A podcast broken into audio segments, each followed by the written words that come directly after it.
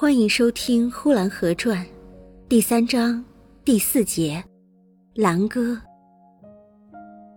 第二年夏天，后园里种了不少的韭菜，是因为祖母喜欢吃韭菜馅的饺子而种的。可是当韭菜长起来时，祖母就病重了，而不能吃这韭菜了。家里别的人也没有吃这韭菜，韭菜就在园子里荒着。因为祖母病重。家里非常热闹，来了我的大姑母，又来了我的二姑母。二姑母是坐着她自家的小车子来的，那拉车的骡子挂着铃铛，哗哗啷啷的就停在窗前了。从那车上第一个就跳下来一个小孩那小孩比我高了一点，是二姑母的儿子，他的小名叫小兰，祖父让我叫他兰哥，别的我都不记得了。只记得不大一会儿功夫，我就把他领到后园里去了，告诉他这个是玫瑰树，那个是狗尾草，这个又是樱桃树，樱桃树是不结樱桃的。我也告诉了他。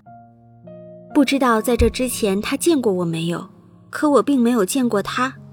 我带他到东南角上去看那棵李子树时，还没有走到跟前，他就说：“这树前年就死了。”他说了这样的话。是使我很吃惊的，这树死了，他可怎么知道的？心中立刻来了一种嫉妒的情感，觉得这花园是属于我的，和属于祖父的，其余的人连晓得也不应该晓得似的。我问他：“那么你来过我们家吗？”他说他来过，这个我更生气了，怎么他来我不晓得呢？我又问他：“你什么时候来过的？”他说前年来的。他还给我带了一个毛猴子，他问着我：“你忘了吗？你抱着那毛猴子就跑，跌倒了你还哭了来。”无论怎样想也想不起来了。不过总算他送给我个一个毛猴子，可见对我是很好的，所以我也不生他的气了。从此天天就在一块玩。他比我大三岁，已经八岁了。他说他在学堂里边念了书的，他还带来了几本书。晚上在煤油灯下，他还把书拿出来给我看，书上有小人，有剪刀，有房子，因为都是带着图。我一看，似乎就连那字也都认识了。这念剪刀，这念房子。他说不对，这念剪，这念房。我拿过来仔细一看，果然都是一个字，而不是两个字。我是照着图念的，所以错了。我也有一盒方字块。这边是图，那边是字，我也拿出来给他看了。从此整天的玩。祖母病重与否，我不知道。不过在他临死的前几天，就穿上了满身的新衣裳，好像要出门做客似的。说是怕死了，来不及穿衣裳。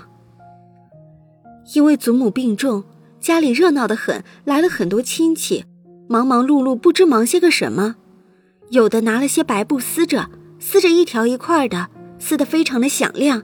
旁边就有人拿着针在缝那白布，还有的把一个小罐里面装了米，罐口封上了红布，还有的在后园门口拢起火来，在铁火勺里边炸着面饼子。问他这是什么？这是打狗饽饽。他说阴间有十八关，过到狗关的时候，狗就上来咬人，用这饽饽一打。狗吃了饽饽就不咬人了，似乎是姑妄言之，姑妄听之。我没有听进去。家里边的人越繁华，我就越寂寞。走到屋里，问问这个，问问那个，一切都不理解。祖父也似乎把我忘记了。我从后园里捉了一个特别大的蚂蚱送去给他看了，他连看也没有看，就说：“真好，真好，上后园去玩去吧。”新来的蓝哥也不陪我时，我就在后园里一个人玩。本集播讲完毕，谢谢收听。